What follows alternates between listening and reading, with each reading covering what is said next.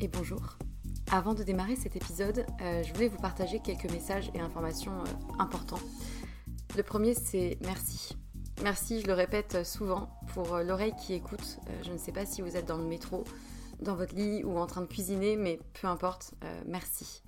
La seconde chose que je voulais dire, c'est que si vous me suivez sur Instagram ou que vous avez écouté certains épisodes précédents, vous savez que j'ai quitté mon emploi pour me lancer à mon compte. Euh, non pas par opposition au monde salarié, hein, mais euh, plutôt par besoin viscéral d'oser réaliser ce qui était devenu euh, une évidence, et plus précisément deux activités, avec pour fil rouge les mots. les mots qui racontent des histoires et qui sèment des idées et impacteront au moins une personne, j'espère. D'une part en tant que consultante en communication et stratégie de contenu et rédactrice SEO, du coup, mention spéciale pour les sujets autour de la santé, de la psychologie, de la nutrition et de la sexualité. Euh, et ensuite les mots pour aider d'autres personnes à rayonner euh, par des suivis personnalisés réunissant mes connaissances en psychologie et en trauma, le tout infusé par une approche globale mêlant énergétique, tantra, polarité féminine et masculine, blocage émotionnel et outils somatiques sur lesquels je me forme depuis quelques temps. Et en vue de cette activité-là, j'ai créé un compte Instagram dédié et un nouveau podcast, Les mots c'est bien beau, aux côtés de Pierre Kessial. Et je serai infiniment reconnaissante si vous prenez deux minutes de votre temps pour répondre à un court sondage euh, qui m'aidera justement à m'aligner aux besoins et challenges d'un maximum de personnes et qui vous concerne peut-être dans votre vie personnelle pour proposer justement euh, des accompagnements réellement efficaces. Donc euh, vous avez les liens de l'autre compte Instagram et du sondage dans la description de l'émission.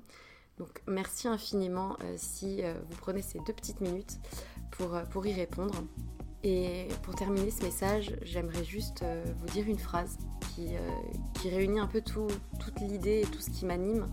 Euh, raconter une histoire, c'est surtout raconter celle de quelqu'un qui a besoin de l'entendre et qui sera galvanisé par l'énergie perçue à travers ces mots-là. Voilà, je crois que c'est un, bon résumé du fil rouge de ce vers quoi je vais et ce qui m'anime. C'est tout pour moi et du coup, bonne écoute.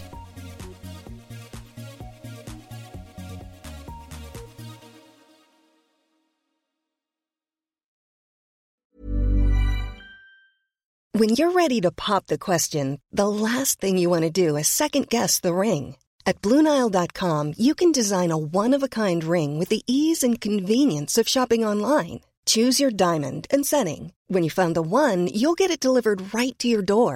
Go to Bluenile.com and use promo code LISTEN to get $50 off your purchase of $500 or more. That's code LISTEN at Bluenile.com for $50 off your purchase. Bluenile.com code LISTEN.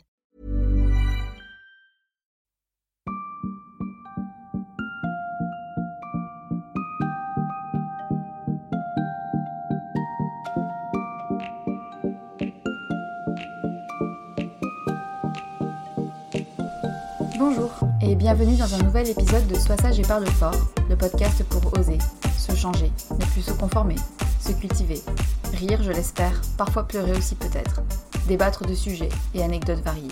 Je suis Marie et comme vous le savez, j'ai décidé d'arrêter d'être trop sage et de parler fort de ce que j'ai envie.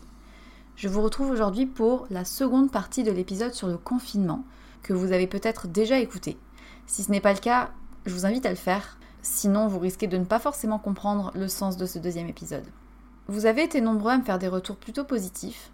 Vous avez aussi été certains à poindre du doigt que j'avais été particulièrement critique. Je vous l'accorde.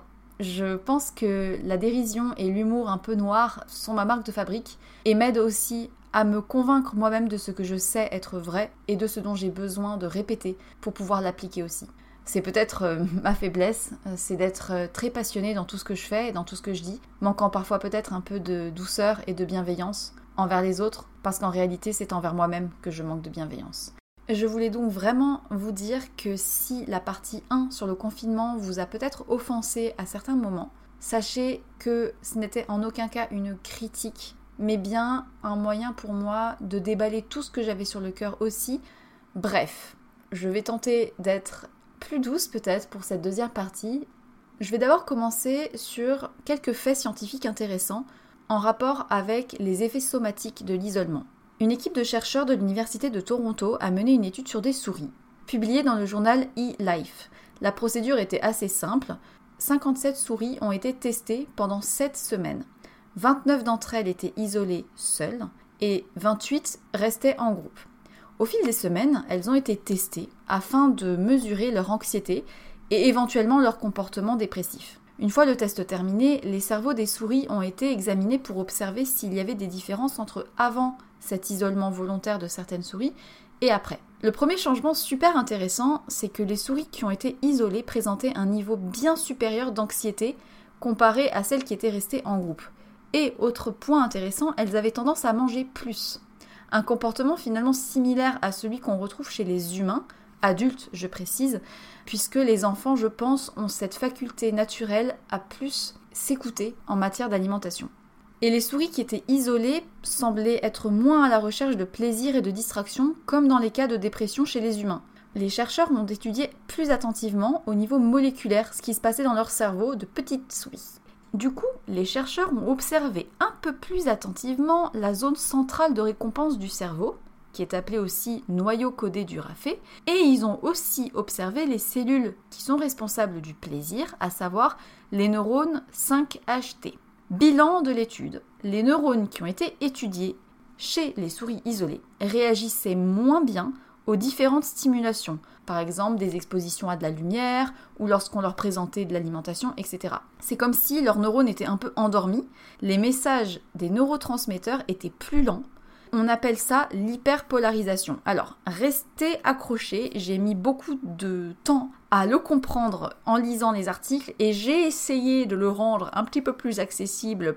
En gros, l'état de hyperpolarisation, c'est une plus grande lenteur dans la transmission des messages qui est en partie contrôlée par des protéines. ces protéines sont les canaux SK. Si j'ai bien compris, ces protéines sont localisées dans plusieurs parties du corps, dont le cerveau. Et il existe une molécule chimique, l'apamine, qui a pour effet de bloquer cette protéine spéciale. Et du coup, ça semblait ralentir la transmission des messages neuronaux.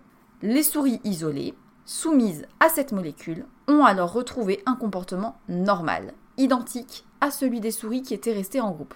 Du coup, l'équipe, elle avait trouvé, du moins chez les souris, comment la solitude conduisait à la dépression par ce blocage de transmission, cette hyperpolarisation. Et du coup, en étant à nouveau soumise à cette molécule, l'apamine, qui bloque les protéines qui sont responsables de cette lenteur, elles ont retrouvé un comportement normal comme si elles n'avaient pas été isolées. Bon. La conclusion de cette étude ne résout pas vraiment le mystère, mais elle permet de prouver concrètement que l'état dépressif qui est observé en période d'isolement semble être le résultat d'un mécanisme physiologique. Et donc, ce n'est pas un caprice que de se sentir mal, c'est physiologiquement explicable. Et le point positif, c'est que la molécule bloquante de cet état d'hyperpolarisation permet de restaurer un état normal, en tout cas chez les souris.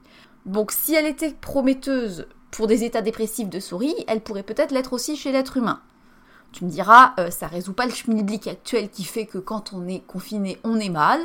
Oui, mais euh, c'est quand même intéressant de le savoir. Si vous souhaitez avoir les sources de cet article original, contactez-moi, je vous les transmettrai directement. Cette étude, elle semble quand même donner raison à Blaise Pascal, que j'avais déjà cité dans la première partie de mon épisode, où dans sa 192e pensée sur la misère de l'homme, il disait que tout le malheur des hommes vient de ne pas savoir se tenir au repos dans une chambre. Et il ajoutait même Rien n'est si insupportable à l'homme que d'être dans un plein repos, sans passion, sans affaires, sans divertissement, sans application. Il sent alors son néant, son abandon, son insuffisance, sa dépendance, son impuissance, son vide. Il y allait quand même un peu fort, Blaise Pascal, mais il était pas mal parti quand même. Alors oui, on est tellement habitué au contact, au divertissement continu, moi la première, on fuit peut-être la réalité de notre condition si vulnérable d'être humain. On se cache peut-être aussi parfois derrière une insatisfaction continue, faite de désirs le plus rapidement assouvis et renouvelés, et quand finalement, par le hasard des choses, comme c'est le cas aujourd'hui, on se retrouve face à nous-mêmes, sans plus le contact de l'autre, sans plus de défis à relever, sans projet vraiment fixe et matérialisable, parce que clairement on ne sait pas de quoi est fait demain, alors c'est une sorte de petite mort. En tout cas, c'est comme ça que je l'ai vécu les premiers jours. Pourquoi? Je vais me répéter, tout ce que je dis ici, c'est le fruit de mes réflexions propres. Vous avez le droit de ne pas être d'accord avec tout. Et je ne veux absolument pas transmettre l'impression que je juge ou que je vais critiquer des comportements opposés. J'essaye de décortiquer ce qui se passe en nous et donc en moi aussi pour pouvoir justement me libérer des choses dont j'ai envie de me libérer.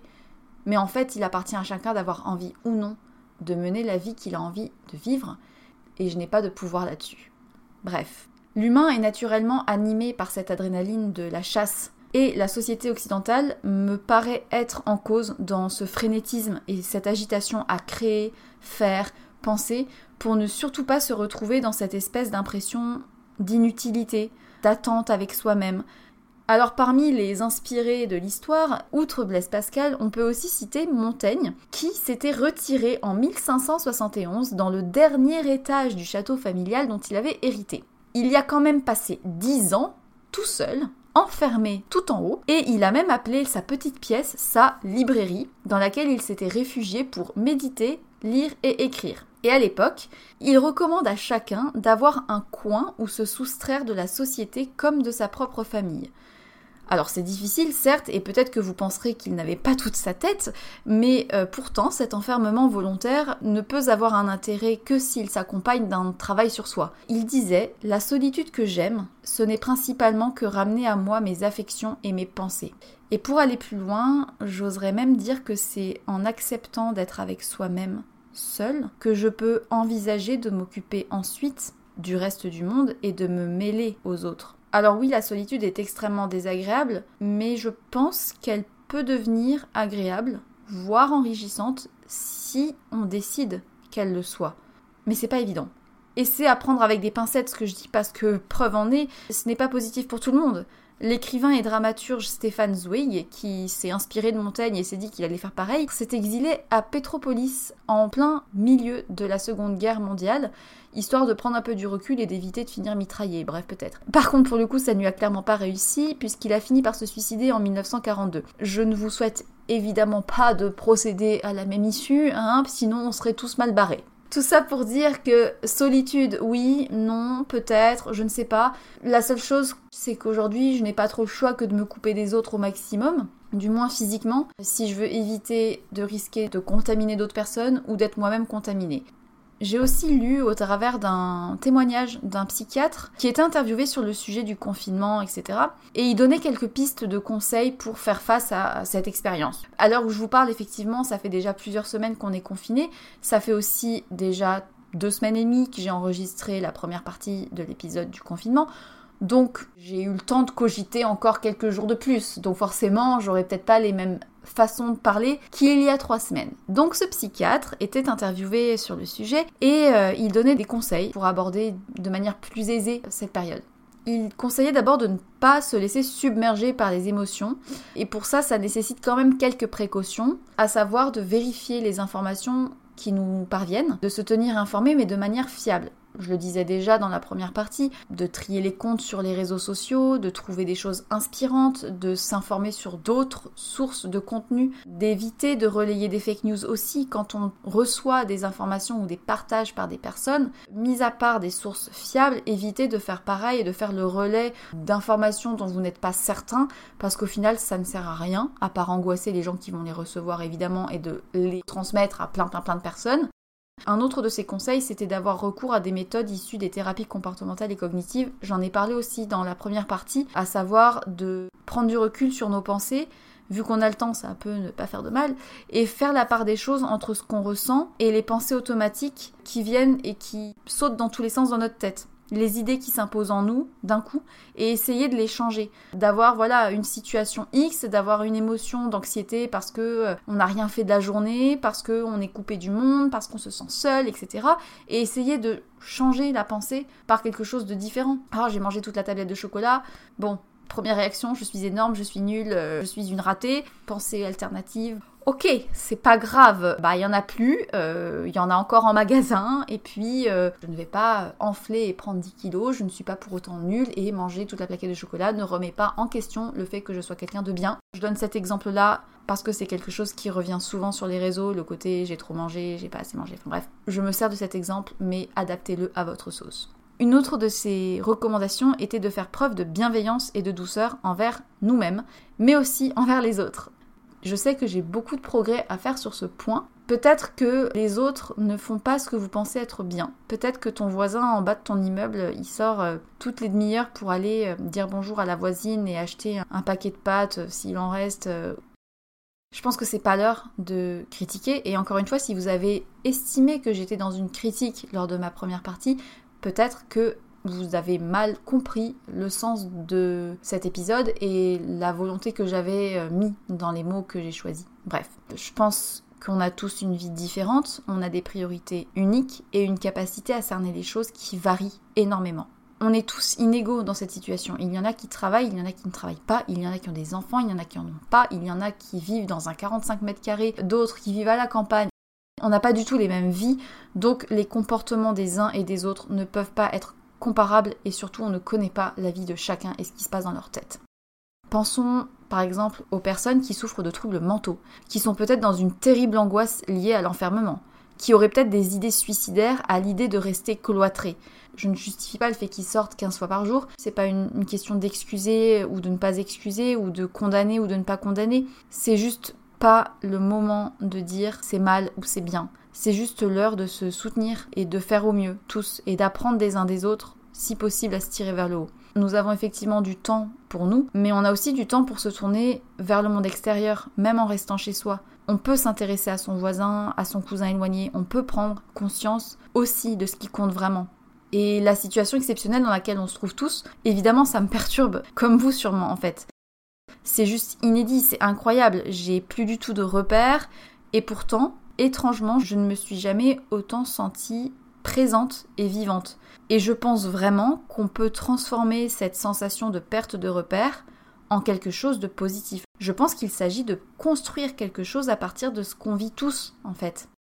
Et c'est là que j'en viens au conseil suivant dont le psychiatre parlait, c'était de privilégier le positif, chaque jour un peu. C'est des détails. Je dis pas qu'il faut euh, sauter de joie euh, dès qu'on voit un rayon de soleil, mais ça commence par des détails dès le matin parce que de toute manière, j'arrive plus à me projeter plus loin que dans une semaine. Déjà, demain, c'est déjà compliqué d'y voir clair. Du coup, autant que je reste concentrée sur ce qui se passe tout de suite, parce que sinon, j'ai pas de réponse en fait. Je n'ai pas les éléments pour savoir ce qui se passera dans une semaine. Et je ne peux pas non plus savoir si dans une semaine, quelqu'un va me dire, ben en fait, euh, voilà, euh, je vais à l'hôpital parce que j'ai le coronavirus. Je ne peux pas le savoir. Et ça, moi personnellement, ça m'inquiétait au début, mais pas maintenant parce que j'ai décidé de ne même pas m'intéresser à ce qui se passe demain. Dans la continuité de ce conseil sur le privilégié et le positif, je dirais que si on peut se tourner vers les autres et aider les autres à notre manière, sous quelque forme que ce soit, ça fait du bien. Alors oui, soutenons-nous, soutenons le corps médical, pas pour les ériger en héros, je ne pense pas que c'est ce qu'ils attendent, mais pour leur être reconnaissants d'avoir choisi comme vocation de soigner les autres. L'entraide et le soutien actuellement, je pense, doivent devenir une priorité. Restons solidaires avec ceux qui nous entourent en proposant notre aide si possible et si on a la capacité à le faire. Pour les personnes qui sont parents, je ne suis pas du tout la plus experte, mais je suppose qu'il vaut mieux essayer de trouver les mots justes et les mots clairs et honnêtes. Les enfants sont des éponges et ils ont le droit d'avoir la vérité. Ils ont aussi la force d'être très créatifs et plein, plein, plein de joie, à condition qu'on leur laisse exprimer aussi leurs doutes et leurs inquiétudes. En tout cas, c'est ce en quoi je crois. Puis enfin, évidemment, le même conseil que ce que tout le monde répète, garder une routine quotidienne. Oui, bon, ok, d'accord, ça on l'a entendu 15 fois, je vais pas le répéter. Garder euh, des petits repères dans sa journée, ça aide quand même à maintenir une certaine euh, santé mentale. Enfin, personnellement, c'est mon cas, garder des horaires normales de réveil et de coucher, manger à heure euh, comme d'habitude, intégrer des petits objectifs simples, non pas pour cocher une liste de productivité, mais juste pour savoir que j'ai ces choses-là que j'ai envie de faire et je les ai faites, et puis voilà, et puis si je les ai pas faites, c'est pas grave, je les ferai demain. Alors oui, j'ai clairement de la chance. Je ne suis pas confinée dans une chambre de bonne au huitième étage sous les toits. J'ai une situation sociale qui me permet de continuer de payer mon loyer et mes courses. Je suis en bonne santé, mes proches vont bien, j'ai un travail.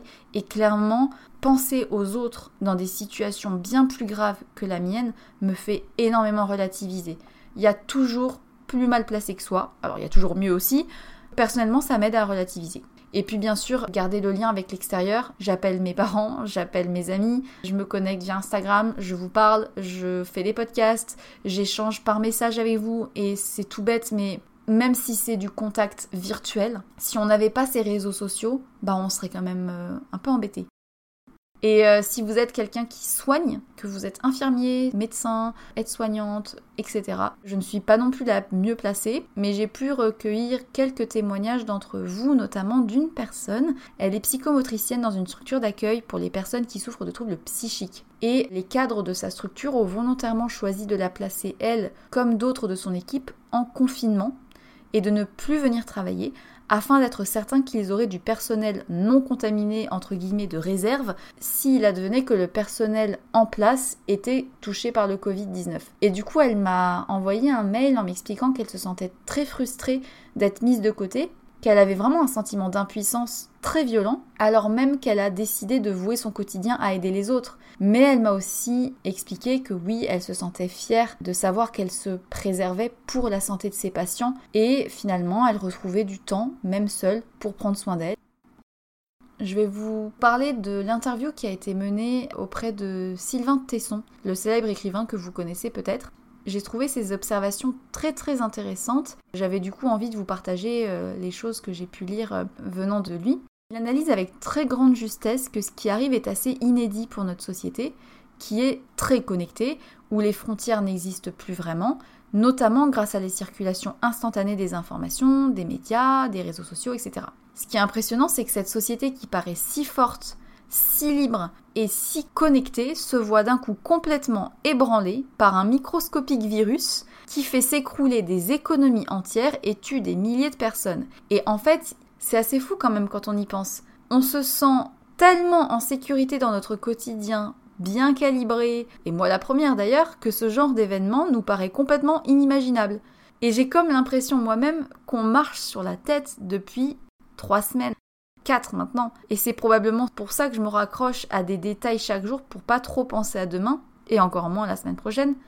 Alors, je ne veux pas glorifier le confinement comme un moyen d'éveil spirituel parce qu'en réalité, le confinement, c'est quelque chose de terrible pour beaucoup de personnes. Et je pense pas à moi, à toi, qui dois t'organiser pour t'occuper et pas te sortir seule. Je pense surtout aux femmes battues, qui sont désormais cloîtrées avec leur mari entre quatre murs. Je pense aux gens qui sont SDF, qui ne reçoivent plus les visites des maraudes, je pense aux soignants qui ont choisi de s'isoler pour ne pas faire prendre de risques à leur famille qui ne voient plus leurs enfants, aux familles entassées elles-mêmes dans des HLM insalubres, et à toutes les personnes qui parvenaient déjà difficilement à joindre les deux bouts. La difficulté de ce confinement, quand on y pense, elle est vraiment relative pour ceux qui s'ennuient. Donc euh, c'est plus les conséquences économiques et sociales de ces populations sensibles qui est dramatique.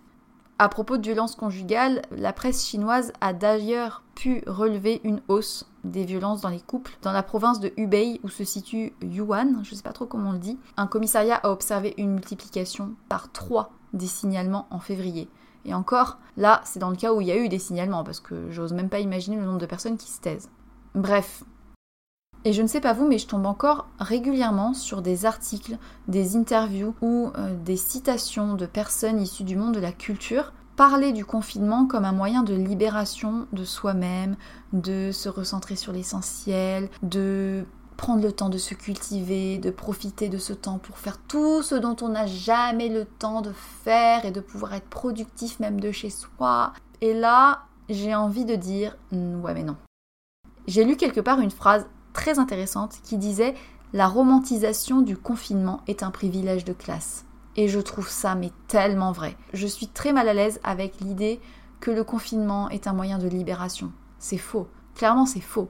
On peut en faire quelque chose de positif, oui, mais confinement et solitude n'est pas signe de quelque chose de génial et d'exaltant. Au contraire, pour beaucoup de personnes, c'est particulièrement difficile pour X raisons. Je parle même pas du sentiment de solitude, mais je parle juste des circonstances dans lesquelles ils vivent ce confinement. Alors oui, peut-être que de ce confinement, il sortira du positif, à condition en tout cas qu'on en fasse quelque chose pour en apprendre plus. Et euh, Sylvain Tesson, encore une fois, disait, en parlant du virus, s'il épargne l'intégrité de notre organisme, il révélera la solidité de notre âme. Et j'aime aussi du coup à penser, j'espère en tout cas, que cette période va nous amener à peut-être plus de solidarité, Euh, c'est en tout cas aussi ce que pensent euh, d'autres philosophes qui estiment que la France est au devant d'une grande épreuve au cours de laquelle l'individualisme ne sera plus une option possible. Et on va devoir, tous, se rappeler qu'on est un peuple avant d'être des petits individus, chacun chez nous.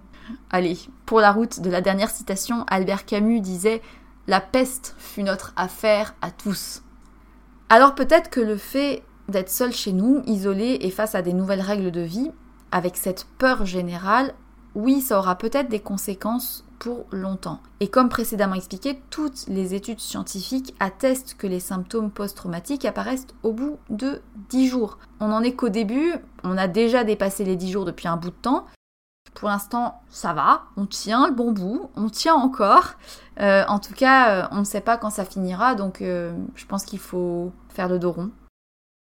Du côté des conséquences sur ce confinement, dans l'étude du Lancet dont j'avais parlé dans la partie 1, on peut notamment apprendre que certaines personnes ont mis plusieurs mois avant de reprendre une vie normale. Lors de l'épidémie du SRAS par exemple, 56% des personnes qui étaient sorties du confinement continuaient d'éviter les gens qui toussent, ce qui est assez drôle. Et 21% d'entre elles continuaient d'éviter les lieux publics. Bon, je pense qu'on peut s'attendre à quelque chose d'assez similaire ici.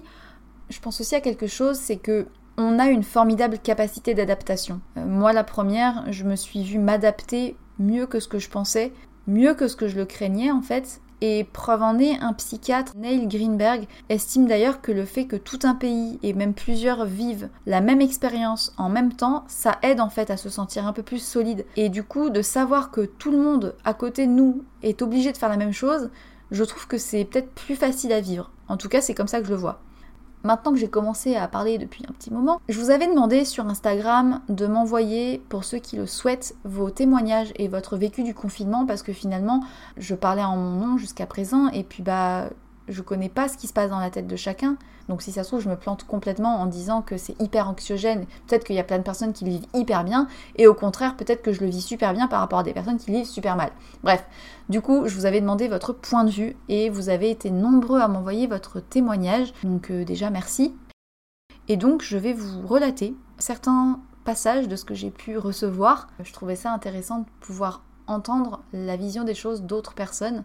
J'ai reçu notamment le message d'une jeune femme qui est restée coincée chez ses parents le week-end de l'annonce du confinement et elle a décidé de rester chez eux plutôt que de remonter à Paris. Et elle écrivait dans son mail que depuis le début, elle se retrouve obligée à réapprendre à vivre avec ses parents elle télétravaille de chez eux, dans la maison qui fut celle de son enfance. Elle a des réunions qui tombent au milieu de la pause déjeuner, alors qu'ils l'attendent pour déjeuner du coup. Mais elle arrive quand même à garder des moments seuls pour elle, où finalement elle se confine dans sa chambre, parce que finalement elle se rend compte qu'elle n'a plus l'habitude de vivre avec eux. Puis j'ai aussi reçu des témoignages euh, plus poignants de deux enseignantes, l'une en école primaire, l'autre en collège, et ce sont aussi les premières à faire face à une montagne de travail inimaginable. Alors pour les parents qui se sentent en colère contre l'enseignement ou désarmés face à l'immensité de travail qu'ils ont l'impression de devoir donner à leurs enfants, rassurez-vous, dites-vous que les profs derrière sont dans un état catastrophique aussi. Les profs sont en effet dans la mouise jusqu'au cou, et c'est peu dire. Caroline, de qui j'ai reçu le témoignage, elle est professeure dans un collège et elle est complètement dépassée. Elle raconte qu'elle n'a jamais autant été occupée, même quand elle passait le concours, et quand elle entend le ministre dire aux élèves et aux profs qu'ils pourraient peut-être rattraper les cours sur les vacances d'été, elle se sent juste révoltée. Parce que oui, elle ne fait que travailler et elle passe au moins 8 heures par jour minimum, les yeux rivés sur son ordinateur, avec des devoirs qui arrivent de partout, des appels de parents énervés qui lui reprochent de donner trop de travail, des parents qui sont stressés parce qu'ils ne peuvent même pas se connecter à la plateforme, alors qu'elle non plus, bah, elle n'arrive même pas à se connecter parce que ça ne marche pas. Donc, ben, elle fait comme elle peut, mais en tout cas, elle essaye de les rassurer en disant que de toute manière, ils le rattraperont de retard, c'est pas grave. J'ai aussi reçu le message de cette psychomotricienne qui doit euh, se confiner chez elle pour être disponible à tout moment. Finalement, elle le vit plutôt bien ce confinement. Elle a mis en place une routine flexible, c'est-à-dire qu'elle fait apparemment du sport le matin, soit du yoga, soit du body balance ou alors un peu de hit pour se défouler, pour euh, mettre son corps en mouvement, pour justement gérer un peu cette anxiété qu'elle a en elle. Et puis elle prend aussi du temps pour bouquiner, elle cuisine beaucoup, elle regarde des films, elle travaille aussi pour la reprise, pour mettre en place des groupes d'échange auprès des patientes. Donc elle profite quand même de son temps pour prendre soin d'elle et pour réfléchir à demain quand tout ça sera fini. Et je trouve que c'est euh, une belle manière de le vivre. J'ai aussi reçu un autre témoignage d'une jeune femme qui s'appelle Yasmine, qui me raconte à quel point elle prend conscience de la chance d'avoir un toit, parce que pour des raisons professionnelles qui étaient liées à des déplacements très fréquents, elle avait décidé de sous-louer son appartement en septembre dernier pour une durée de 6 mois. Elle se disait que c'était pas grave, que bah, ça lui permettait de rentabiliser son appartement à Paris parce que de toute manière, elle était pendant 6 mois sans logement fixe, elle était un coup à l'hôtel, un coup en semaine chez des amis, un coup machin. Et depuis quelques mois, elle a retrouvé un appartement fixe. Et c'est grâce à ces six mois de déplacement tellement fréquents qu'elle n'avait vraiment plus de chez elle qu'elle s'est rendue compte à quel point c'était un privilège que d'avoir un chez soi seul. Elle me disait dans son mail, on oublie souvent que chez soi on est libre. Du coup, elle est évidemment soucieuse de l'ampleur des choses et des conséquences potentielles du virus, mais elle me disait à quel point elle était reconnaissante en fait d'avoir un toit et une liberté d'y faire plein de choses. Lire, ne rien faire, dormir, méditer, manger ce qu'elle veut.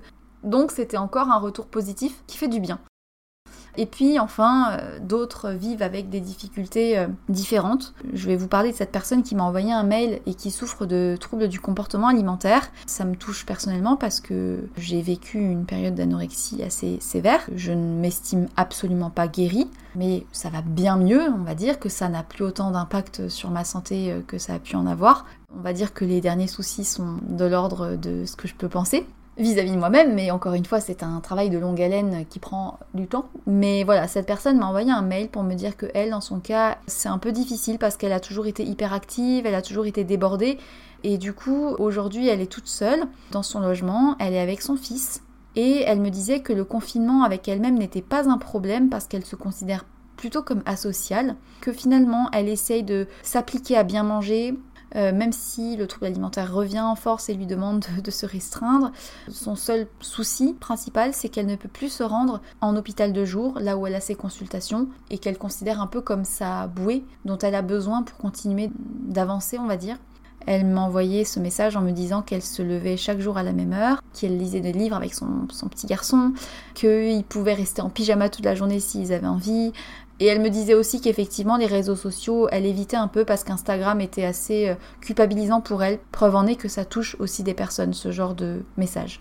C'était les petits témoignages que j'ai reçus, en tout cas quelques-uns que je voulais vous partager, ça fait toujours du bien de savoir un peu ce qui se passe ailleurs. En continuant mes petites recherches, j'ai appris que dans un confinement, on vivait tous cinq étapes psychologiques. Je me suis sentie moins bête après parce que je les trouvais très très vraies ces étapes, ou en tout cas ces phases psychologiques par lesquelles on est censé tous passer en période de confinement. Et c'était une psychologue qui euh, les décrivait. Loin de moi de dire que c'est un passage obligatoire pour tout le monde, mais en tout cas je trouvais que c'était assez euh, vrai, euh, en tout cas pour ma part. Alors elle expliquait que la première phase, quand on apprend le confinement, c'est un espèce de choc, de tristesse, de colère, avec un état de surprise totale. Parce qu'on apprend qu'on va être confiné et on comprend pas, on est énervé, on est triste, on est. Enfin bref. Ça c'est la première phase. Vient ensuite la deuxième phase où on passe à une espèce d'acceptation progressive, euh, une prise de conscience que ok d'accord, donc du coup on est enfermé, il faut rester chez soi, d'accord. Puis elle disait qu'il y avait une troisième étape de transformation, d'expérimentation et de tentative de se relever sous quelque forme que ce soit. Alors pour certains, ça va être euh, de se lancer à cœur perdu dans un projet, pour d'autres, ça va être euh, de se mettre à bouquiner, pour d'autres, ça va être de se mettre à méditer, pour d'autres, ça va être euh, bah, rien de spécial, mais juste ça va. Et puis ensuite vient la quatrième phase d'engagement, de décision d'aller de l'avant et de changer. Alors évidemment, c'est pas pour tout le monde, hein, mais c'est une des phases possibles qui fait qu'on se met à, vouloir faire quelque chose de positif et puis une dernière phase finale, l'assimilation, l'acceptation pour une transformation durable. Tout ça pour dire que oui, euh, ces phases-là, on peut les, appliquer et les voir un petit peu. En tout cas, les, trois premières, je les trouve assez faciles à, cerner. Par contre, ce qu'il faut souligner, c'est qu'il est tout à fait possible de rester bloqué dans l'une d'entre elles. Et c'est ça qui est plus gênant, c'est quand certaines personnes restent bloquées dans l'étape du choc, restent bloquées dans l'étape du déni, ou dans l'étape de la prise de conscience, mais dans le fait de ne pas vouloir euh, en faire quelque chose de positif et de remuer le négatif. Donc voilà, ça reste pas forcément évident pour tout le monde, encore une fois, de passer à ces étapes suivantes et d'en faire quelque chose de positif. Elle donnait aussi comme conseil de se poser des questions importantes. Elle disait que ça pouvait être intéressant de se servir de cette expérience pour se poser des questions. Elle en donnait notamment deux ou trois, telles que quand tu regardes devant toi, vers l'avenir, quels sont les rêves ou les envies que tu as pour ta vie personnelle ou professionnelle mhm. Deuxième question, quelles sont les choses qui te semblent indispensables pour ton avenir? Vous avez 4 heures. Bon, si jamais vous avez des réponses, envoyez-les moi parce que moi j'ai pas trop trouvé pour moi euh, ce qui est important. Mais en tout cas, ça peut être une bonne idée de réflexion sur euh, ce vers quoi on a envie d'aller, quelle que soit la situation que l'on vit actuellement. Hein. Mais encore une fois, ce que je tiens à dire, c'est que tout le monde n'a pas la même capacité à se remettre en question, ni à affronter ses émotions. Et dans tous les cas, euh, bah, la seule chose à retenir, c'est que quels que soient tes ressentis actuels et les miens, on a une formidable capacité à s'adapter. Et si on lâche l'idée de s'accrocher dans des mécanismes de lutte ou dans le il faut que et que juste on lâche un peu, je pense que le mental et le corps s'adaptent sans problème. Preuve en est, je me suis adaptée, non sans angoisse, parce que je transmets beaucoup de positif, mais oui, clairement, euh, il y a des jours où je me sens super mal, et c'est normal. Mais globalement, je trouve que je me suis plutôt bien habituée. Alors oui, clairement, il y a des personnes pour qui cette expérience aura des conséquences, les plus minimes qui soient, je l'espère. En tout cas, à chacun de nous de travailler pour diminuer l'impact psychologique que ça peut avoir parce que si on lutte en permanence contre le stress, contre l'angoisse ou contre les émotions, en fait, elles reviendront de plein fouet à un autre moment. Oui, c'est sûr, faire la planche et faire le dos rond et accepter des choses que l'on n'aurait jamais fait d'habitude est difficile sur le court terme, mais sur le long terme, ce travail que je fais maintenant me sera bénéfique. Après, évidemment, voilà, ça aura des conséquences. Peut-être pas autant sur moi que sur d'autres personnes. Il y a quelque chose qui est en train de se passer. Et euh, je trouve que c'est un peu solennel de dire ça comme ça. Mais oui, bien sûr qu'il se passe quelque chose. Preuve en est, rien que l'augmentation de la téléconsultation en psychiatrie et le nombre de téléchargements des applications de méditation et le lancement des numéros d'écoute psychologique, rien que ça, il y a un truc. Et ça n'a rien d'étonnant parce que le confinement, ça nous met dans une position inverse à tout ce que l'on avait l'habitude de faire et de vivre. On passe d'un coup à un environnement complètement réduit alors qu'on était dans une liberté totale avant. Et l'humain aime les rituels, il aime les habitudes et les changements, c'est toujours très violent. Oui, on est tous impactés et comme je disais, certains le sont même plus fortement que d'autres. Il faut quand même préciser qu'en France, une personne sur cinq souffre de troubles psychiatriques. Donc cette expérience est d'autant plus difficile pour eux parce qu'ils ne peuvent peut-être pas forcément avoir accès à leur traitement, ils n'ont pas forcément le thérapeute à portée de main. Donc oui, il y a des personnes pour qui déjà ça reste difficile de base, donc là c'est la double peine. Et puis ça aura des conséquences sur énormément de personnes et de situations. Je ne vais pas toutes les énumérer parce que les médias nous les rabâchent euh, tous les jours, mais on peut penser aux personnes alcooliques, aux personnes qui fument et qui ont du mal à se procurer du tabac alors que c'est une drogue, aux personnes qui sont violentes, aux personnes qui souffrent d'hyperphagie, qui sont confinées chez elles avec les placards à portée de main, à la honte du jugement si elles vont remplir un caddie entier parce qu'elles font une crise.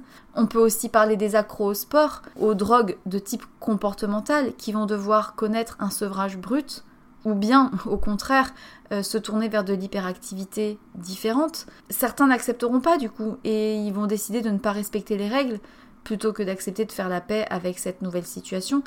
Mais là encore une fois on ne peut pas juger et je pense que Chacun voit midi à sa porte. Alors bon, que faire? On est entre deux options. Je suis face à deux options. Me retrouver face à moi-même et en faire quelque chose, ou bien ne pas accepter et éviter la confrontation émotionnelle. J'ai le choix entre m'agiter dans tous les sens, aller marcher. J'ai ce choix-là si j'ai envie.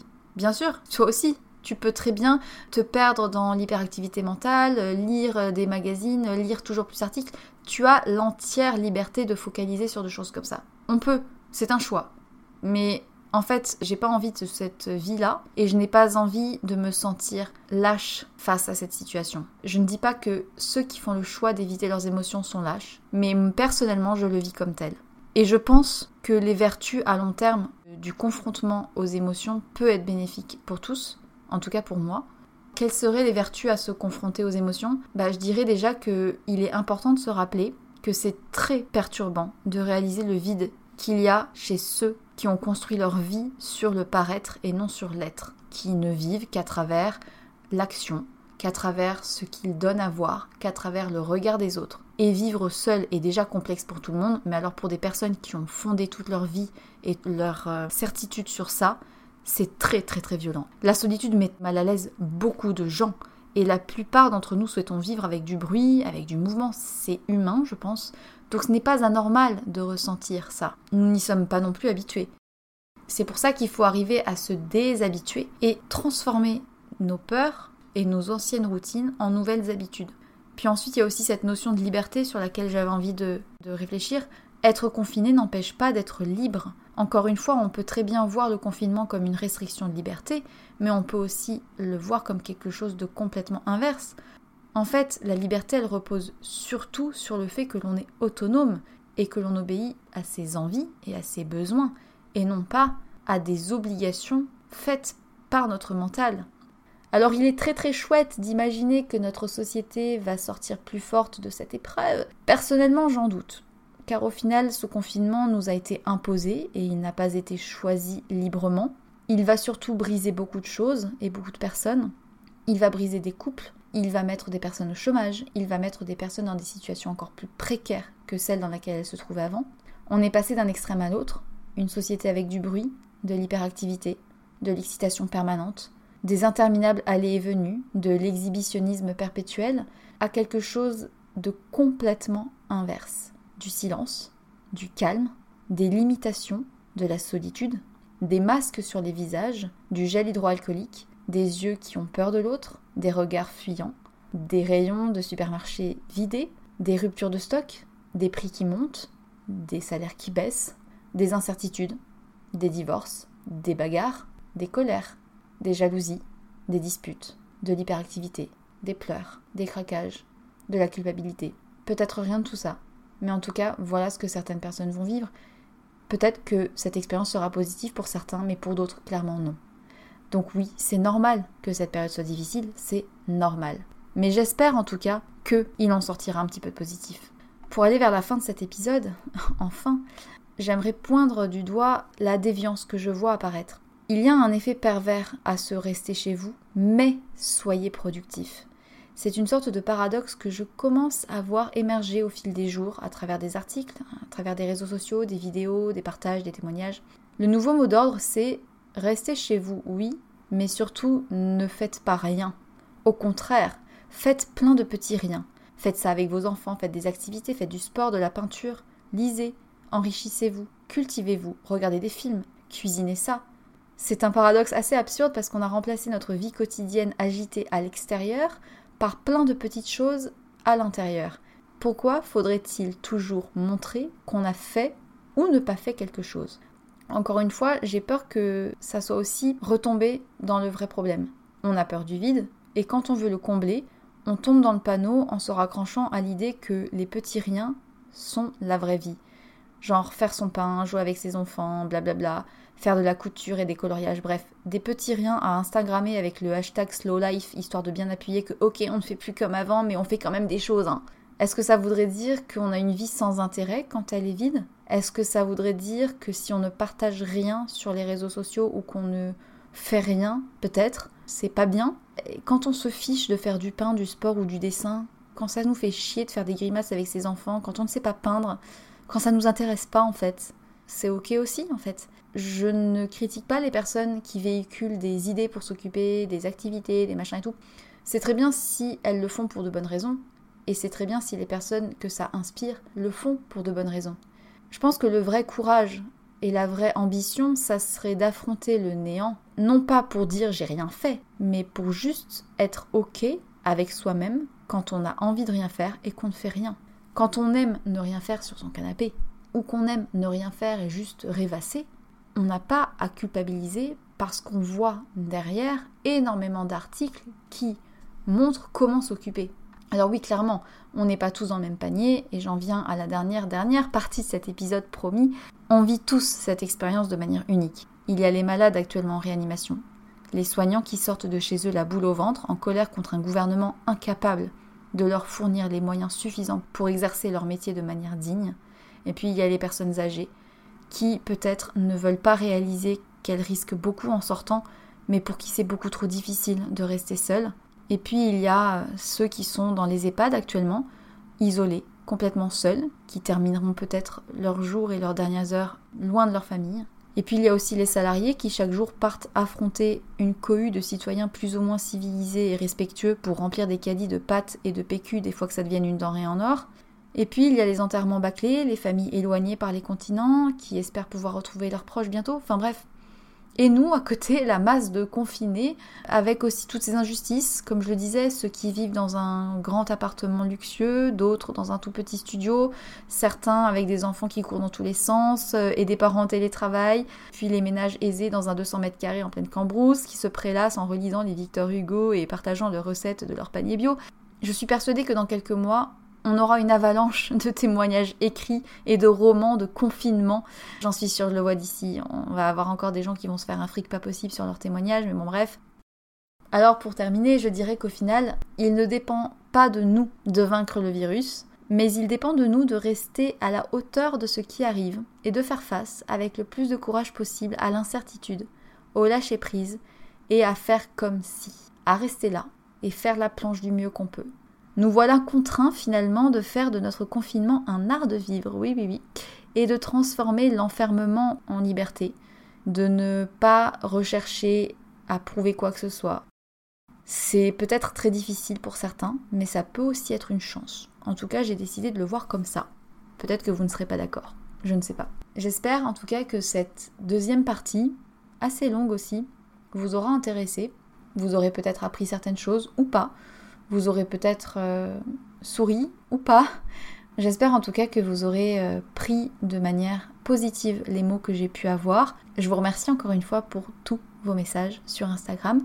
Vous pouvez aussi maintenant vous inscrire à ma newsletter sur ma bio en lien direct. J'ai décidé de lancer euh, cette newsletter pour pouvoir partager un peu plus de choses différentes que sur le podcast et que sur Instagram et pouvoir un peu plus écrire et vous partager des bons plans avec des liens directs et tout et tout. Donc euh, je vous laisse aller voir ça si ça vous intéresse. Et puis à bientôt. Je pense que je ne reviendrai pas sur le sujet du confinement. En tout cas pas sur le podcast. Je vous souhaite une excellente journée, une excellente soirée. J'espère que tout va bien pour vous. Et surtout, n'oubliez pas, soyez sage un peu et parlez fort. Beaucoup.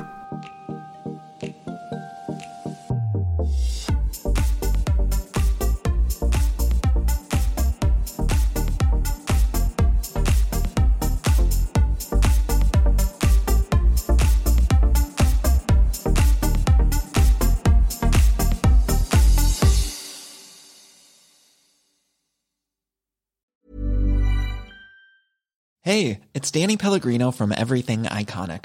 Ready to upgrade your style game without blowing your budget? Check out Quince. They've got all the good stuff shirts and polos, activewear, and fine leather goods, all at 50 to 80% less than other high end brands. And the best part? They're all about safe, ethical, and responsible manufacturing. Get that luxury vibe without the luxury price tag. Hit up quince.com slash upgrade for free shipping and 365 day returns on your next order. That's quince.com slash upgrade.